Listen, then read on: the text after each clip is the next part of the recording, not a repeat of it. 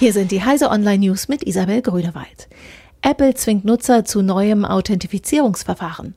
Wer bislang Apples zweistufige Bestätigung zur Absicherung seiner Apple ID verwendet hat, wird bei der Aktualisierung auf iOS 11 und High Sierra auf die Zwei-Faktor-Authentifizierung umgestellt. Damit fällt der bislang bekannte Wiederherstellungsschlüssel weg, den man sich ausdrucken sollte, um ein vergessenes Passwort zurücksetzen zu können. Das ist nicht unbedingt gut, denn Nutzer der Zwei-Faktor-Authentifizierung müssen jetzt einen komplexen und möglicherweise mehrere Tage andauernden Prozess durchlaufen, um ihren Account zurückzusetzen. Aktuelle Spam-Mails fälschen Absender von Mitarbeitern.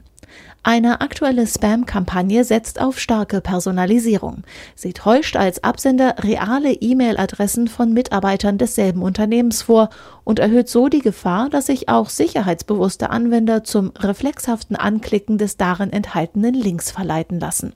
Dieser führt jedoch zu bislang weitgehend unbekannter Malware. Gmail wandelt Kontaktdaten in Links um. Die Gmail-App erkennt endlich Kontaktinformationen und wandelt sie in Links um. Tippt man eine Adresse an, öffnet sich automatisch Google Maps. Tippt man eine Telefonnummer an, öffnet sich die Telefon-App des Smartphones. Das neueste Update für Android und iOS sollte alle Nutzer in den nächsten Tagen erreichen. Avril Lavigne ist derzeit der gefährlichste Promi im Netz. Die Suche nach Prominenten im Internet kann gefährlich werden. Laut dem Softwarehersteller McAfee ist die kanadische Sängerin Avril Lavigne in diesem Jahr die gefährlichste Prominente im Internet. Bei der Suche nach Avril Lavigne Free MP3 führte mehr als jedes fünfte Ergebnis auf gefährliche Websites.